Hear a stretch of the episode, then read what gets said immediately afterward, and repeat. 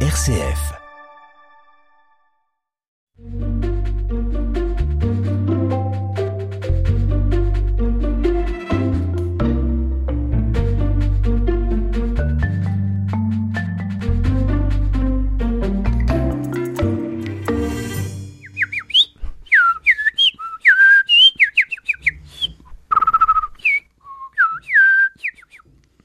Oui, bah ce sera pas tous les jours que sur RCF vous entendrez des chants d'oiseaux.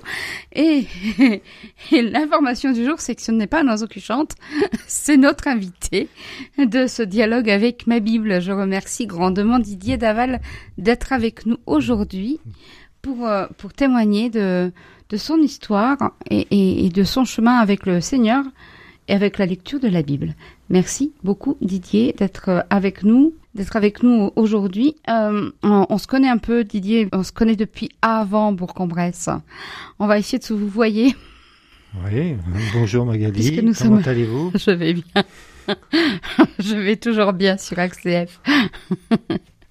Didier, alors, tout à l'heure, puisqu'en fait, euh, on s'est vu aujourd'hui pour, euh, pour préparer cette émission, tout à l'heure, quand j'ai dit Qui êtes-vous?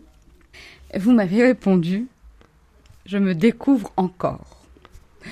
Bon, ça va pas suffire pour euh, aider nos, nos auditeurs à, à vous situer. Alors, puisque je vous connais un peu, je peux dire que vous êtes un homme à la retraite maintenant depuis quoi? Trois ans? Depuis de, oui, deux, trois ans. Trois ans, je crois. Je compte plus. Je crois que c'est trois ans. C'était un peu avant que j'arrive ici. Oui. Trois ans avant ça, vous étiez Pasteur, un de mes collègues dans la même église que moi. Voilà. Et on s'est connus quand moi j'étais encore une ado. hein. Ça remonte. hein. Un ancien pasteur pendant plus de 30 ans, pasteur.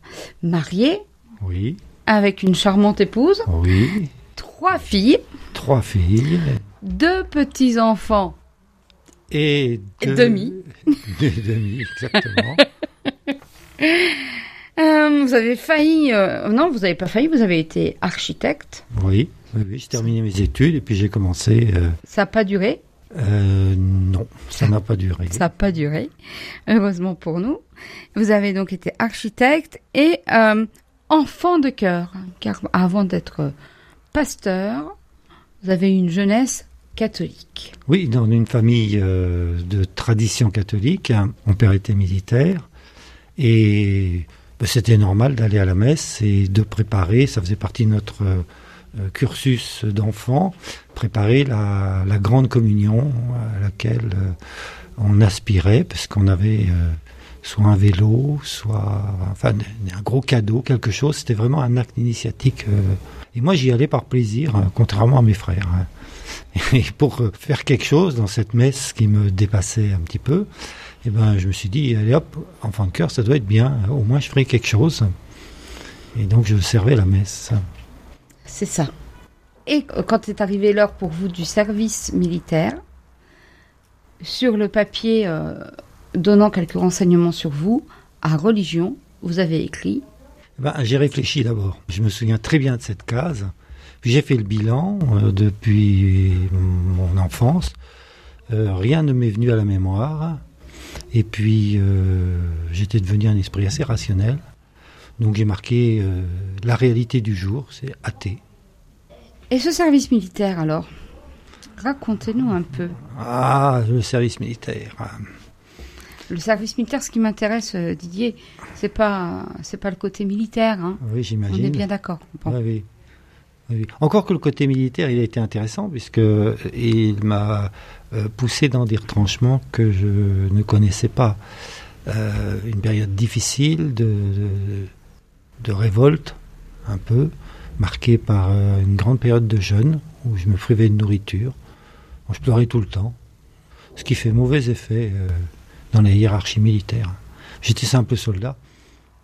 Et puis euh, aussi parce qu'on fait des expériences bizarres avec des, des gens nouveaux qu'on ne connaît pas. En particulier, là, je faisais des expériences de spiritisme Mhm. dans la chambre. Et donc ça m'avait assez chamboulé au point qu'un soir, euh, j'avais résolu de m'extraire de tout ça en faisant, un- me saignant les veines sur euh, le bord du Doubs. euh, donc euh, je suis sorti avec euh, ma lame de rasoir soigneusement enveloppée dans ma poche pour pas me couper. je m'en souviens encore. Pas malencontreusement, non Voilà. Et, et j'ai descendu, c'était à Besançon, euh, en direction des, des quais. Et vous êtes toujours là, donc il faut Ah, je que- suis toujours là. Voilà. Soit vous vous êtes raté, soit vous n'êtes pas allé jusqu'au bout du projet. euh, Il y a eu quand même une mort et une résurrection. hein. C'est vrai parce que euh, c'était le premier jour où une association de jeunes euh, d'un groupe biblique universitaire euh, animé par un pasteur de l'armée du salut. c'était le premier jour qu'il sortait dans la rue et, donc une jeune fille m'a abordé en me disant si tu as du temps, il y a un café-bar qui est ouvert là et on peut parler de Jésus. Comme j'avais pas des choses euh, très très constructives à faire, je me suis dit je peux bien sursoir un moment et aller discuter avec euh, avec cette jeune fille. euh, on, verra bien. Et, c'est là où j'ai entendu parler de Jésus d'une manière tout à fait nouvelle par rapport à mon catéchisme d'enfance. Comment ça? Bah, le catéchisme d'enfance, je m'en souviens comme euh, des, ré- des récitations, des euh,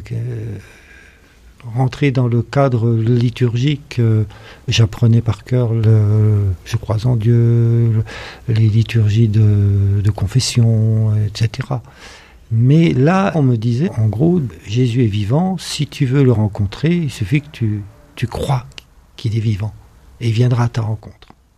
Et comme moyen pour le rencontrer, pour bien le connaître, eh ben, ils m'ont donné un petit Nouveau Testament de, euh, de la- l'association Gédéon, petit format, très solide, et qui correspond tout à fait au format de la poche d'un treillis militaire. Oui.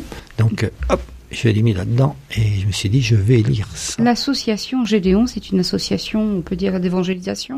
Oui, qui est chargé de, de distribuer des Bibles gratuitement dans les hôpitaux, dans les prisons, et puis de faire des campagnes de distribution euh, dans la rue. C'est assez rare. euh, Dans les hôtels aussi. Et dans les hôtels aussi. Et suivant euh, les lieux, les Bibles ont des couleurs différentes.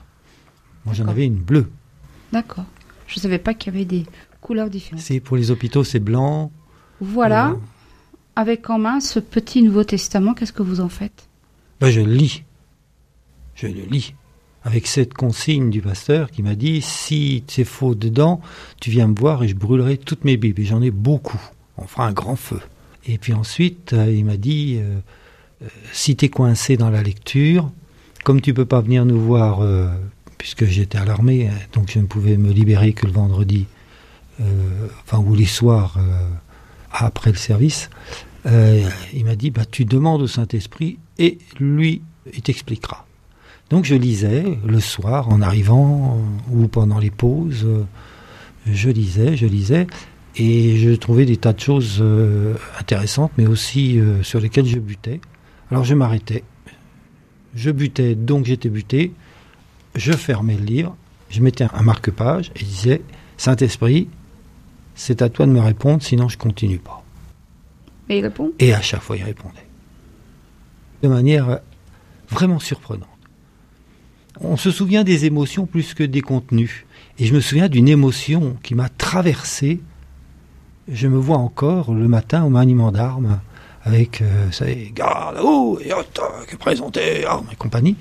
Et là, un grand sourire m'est venu aux lèvres, parce que je recevais la réponse de la question que j'avais posée avant de me coucher en lisant ma Bible, en disant là, lâche, je continue plus. Allez, on continue plus euh, momentanément. On, on- on embraye avec la première pause musicale. Vous nous direz après ce que c'est. D'accord.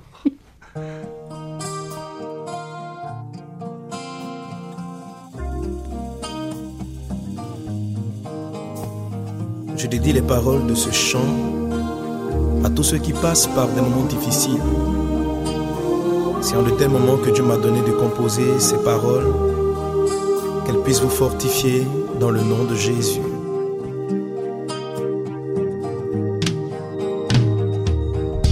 Le combat est long, la voie est difficile.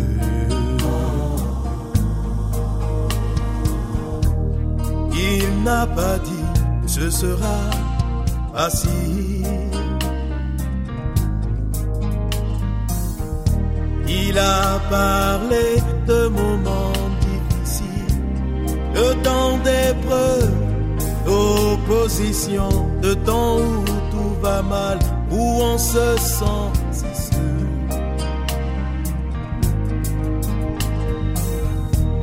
Il n'a pas dit que ce sera facile.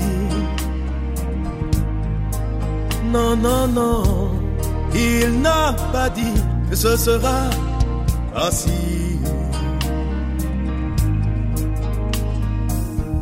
Pourtant, à cause des épreuves, à cause des souffrances, tu t'es découragé. Tu n'as plus d'envie, plus d'espoir, plus de force pour combattre. Il n'a pas dit que ce sera facile.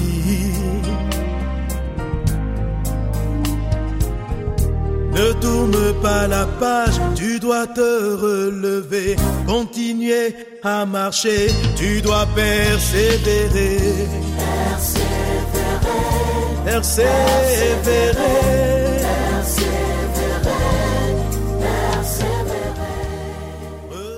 Voilà, il n'a pas dit que ce serait facile. C'était euh, le choix de chanson qu'on a fait collégialement.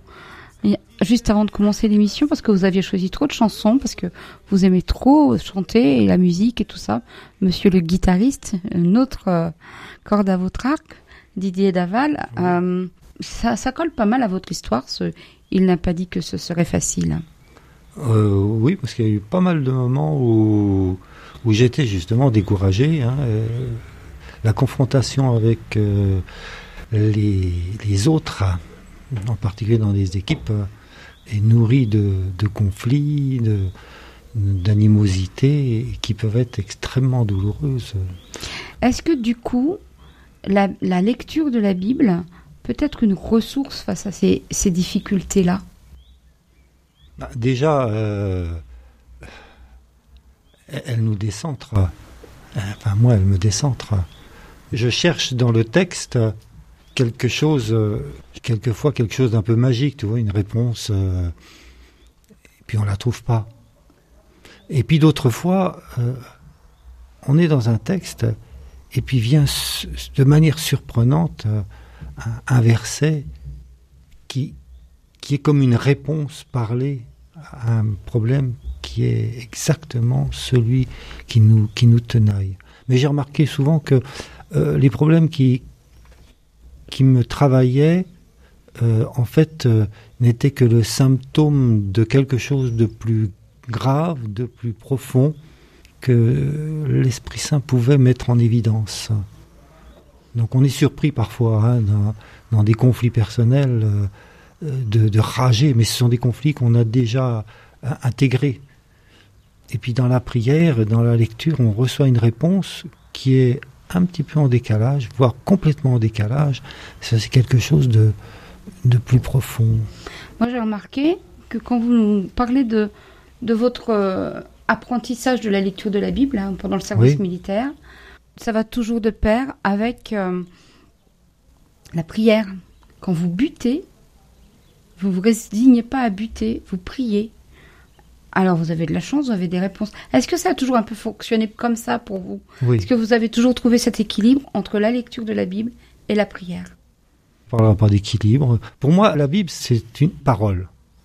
En tout cas, c'est un texte qui, euh, qui fait interface et qui nous permet d'entrer en parole avec une autre parole. Entrer en parole, Oui, alors la prière ou, ou l'intercession ou la Dialoguer. demande ou le cri. Donc c'est euh, la Bible me permet de dire bah, Jésus tu es vivant. La Bible je vois, je, je, je le vois vivre, enfin du moins ce qu'on ce qu'on en rapporte. Et du coup ça me donne envie de de confronter ma parole avec la sienne.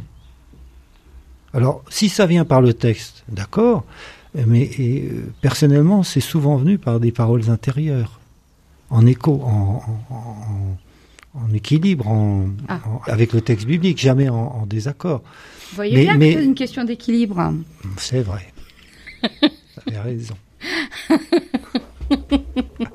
c'est souvent une question d'équilibre dans la vie. hein.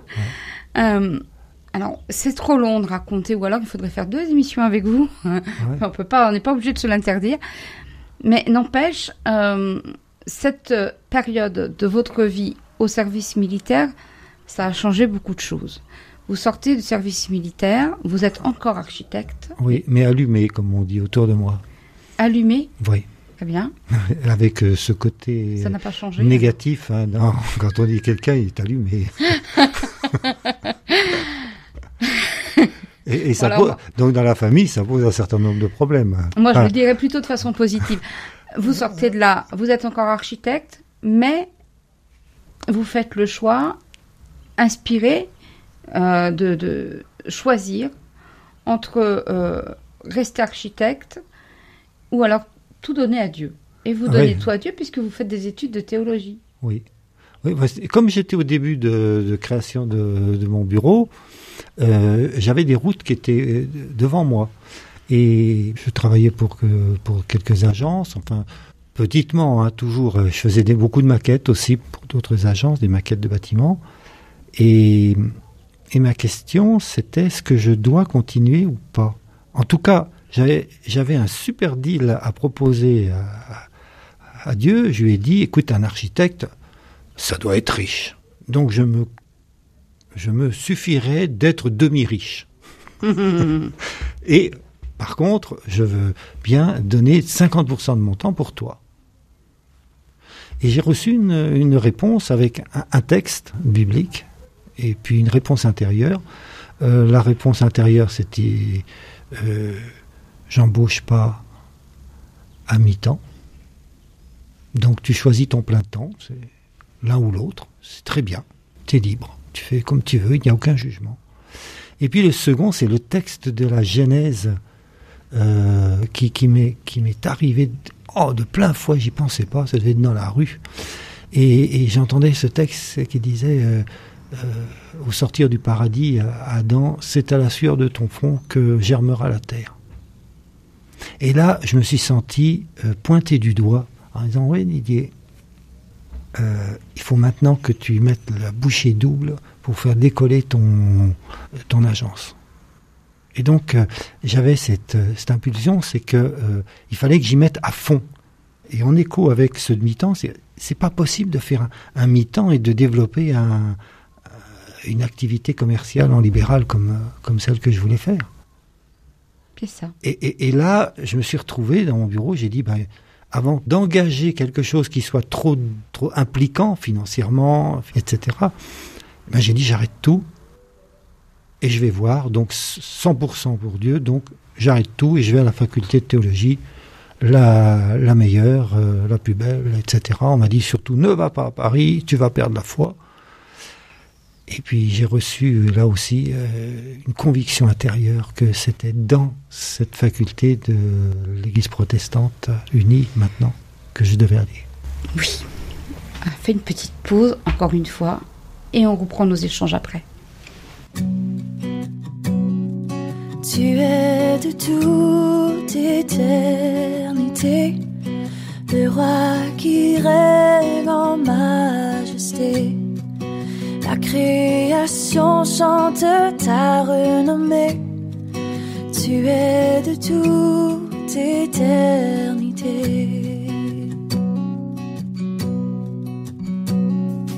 Tu es de toute éternité.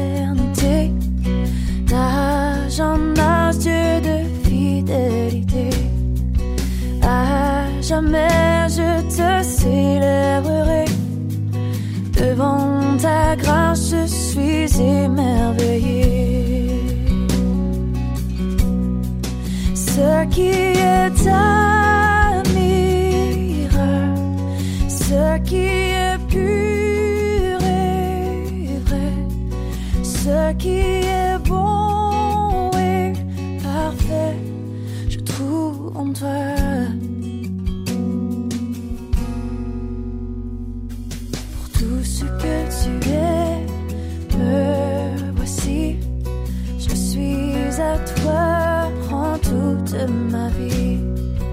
ce que tu as fait, je le redis.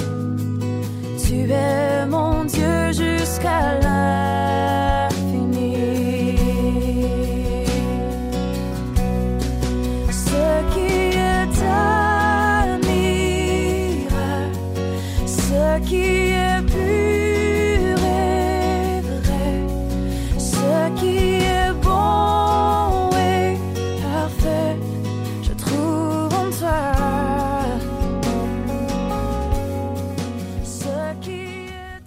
C'est reparti. Toujours sur RCF Pays de l'Ain. Toujours dans Dialogue avec ma Bible. Le dernier de la saison. Et puis, euh, toujours avec Didier Daval. Merci beaucoup d'avoir, euh, on peut dire au pied levé, accepté cette invitation. Ouh là là, là, je suis trop bavarde. Euh, parce que ce qui est intéressant, c'est de parler de vous.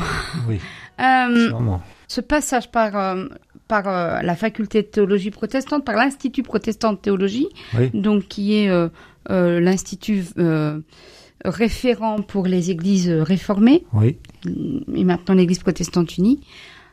Vous avez appris beaucoup de choses. On va pas, on va pas faire le détail parce qu'on n'a pas le temps. Mais vous avez appris beaucoup de choses.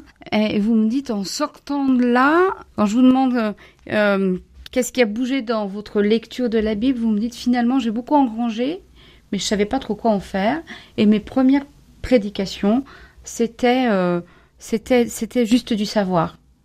Et vous me dites finalement ce qui a vraiment fait changer les choses pour moi dans ma lecture de la Bible, ça vient beaucoup plus tard avec euh, les conférences théologiques de Bosé. oui, euh, précédé par euh, les livres de Thomas Romer, Voilà. hein, qui, qui ont un peu euh, posé des bases un peu plus solides que ce que j'avais pu comprendre dans mon assiduité d'étudiant. Ouais. Sur cette difficulté qu'il y a à prendre de la distance par rapport au texte qui m'a touché sans le vénérer comme une parole euh, intouchable euh, qui viendrait du ciel, mais qui est difficile à accepter parce qu'il y a des, des différences notables entre euh, les textes et qui se contredisent même. Oui. D'ailleurs, on a quatre évangiles et, et Jésus fait pas la même chose, dit pas la même chose dans ces quatre évangiles. Alors intellectuellement, je l'ai toujours accepté, mais du fond de mon cœur, j'ai jamais trouvé le, le lien parfait qui me permet d'articuler une, une relation au texte qui soit toujours aussi respectée, respectable, et, et- en même temps en accueillant euh, à bras ouverts tout ce que les chercheurs trouvent aujourd'hui sur euh, l'histoire biblique, euh, euh, sur les grands personnages comme Abraham, Isaac, Jacob, etc. Et euh, dans un stage que j'ai fait à- à- au monastère de Beauzé, il y avait un, un- un moine d'origine protestante, donc qui est professeur, et, lui, il est arrivé à, articuler la foi et, le savoir biblique, mais d'une manière qui est, que j'avais jamais entendue. Donc euh, j'ai pris le, les cours euh, en, forme de CD là, et je les réécoute. Euh, j'ai dû l'écouter trois, quatre, cinq, six fois euh, pour essayer de bien me les faire entrer, mais ça a vraiment changé complètement ma relation au texte qui est apais- apaisé. Au fond, euh, la foi évangélique euh, des premiers temps, elle se nourrit du passage biblique qui est un, vecteur extraordinaire, mais du coup, euh, j'avais tendance à la considérer dans son hystérocité comme, je dirais, infaillible. Sauf qu'elle ne l'est pas. Donc j'étais obligé de me mettre des œillères et je ne voulais pas. Donc tout ce qui est venu de la fac, je l'accueillais aussi parce que c'était, je savais que c'était sain. Et ça hyène. Oui. Euh, mais mais comment euh, intégrer tous ces défauts de la Bible pour dire c'est quand même parole de Dieu? Et, et, peut-être que le, le- déclic pour moi, je le résumerai en disant que euh, de la même manière que dans le monde protestant, c'est la prédication qui touche les cœurs et qui fait que certains s'effondrent en larmes, touchés comme moi je l'ai été dans un moment de prière, euh, ou comme certains pendant l'Eucharistie, euh, la Sainte Seine, etc. Euh, là, com- comment ce texte peut, devenir une prédication? Et comme c'est une prédication, les auteurs ont énormément d'importance et la manière dont ils vont tirer ou non certains détails va révéler la force d'un message qui est sous-jacent. Et c'est ce message-là qui touche. Je suis obligée de vous interrompre. Je suis obligée de vous interrompre parce que c'est la fin de cette émission. Oh. Eh oui. Euh, je pense qu'on a encore le temps, peut-être, d'écouter la dernière pause musicale. Merci beaucoup. Merci à vous, chers auditeurs, d'avoir été présents euh, à l'écoute de cette émission pendant toute cette saison et rendez-vous en septembre prochain. Merci Magali.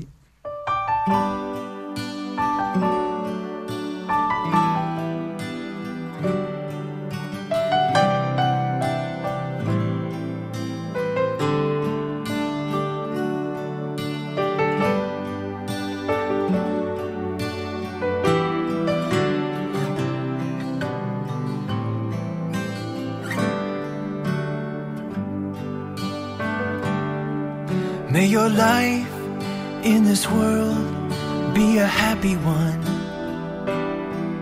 May the sun be warm and may the skies be blue. And may each storm that comes your way clear the air for a brighter day.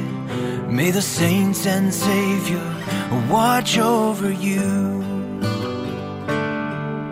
as you make your way this old world of ours. As you see the beauty of the morning dew, as you smell those summer flowers, as you pass away the hours, may the saints and Savior watch over you. May your life in this world be a happy one. May the sun be warm and may the skies be blue. And may each storm that comes your way clear the air for a brighter day. May the saints and Savior watch over you.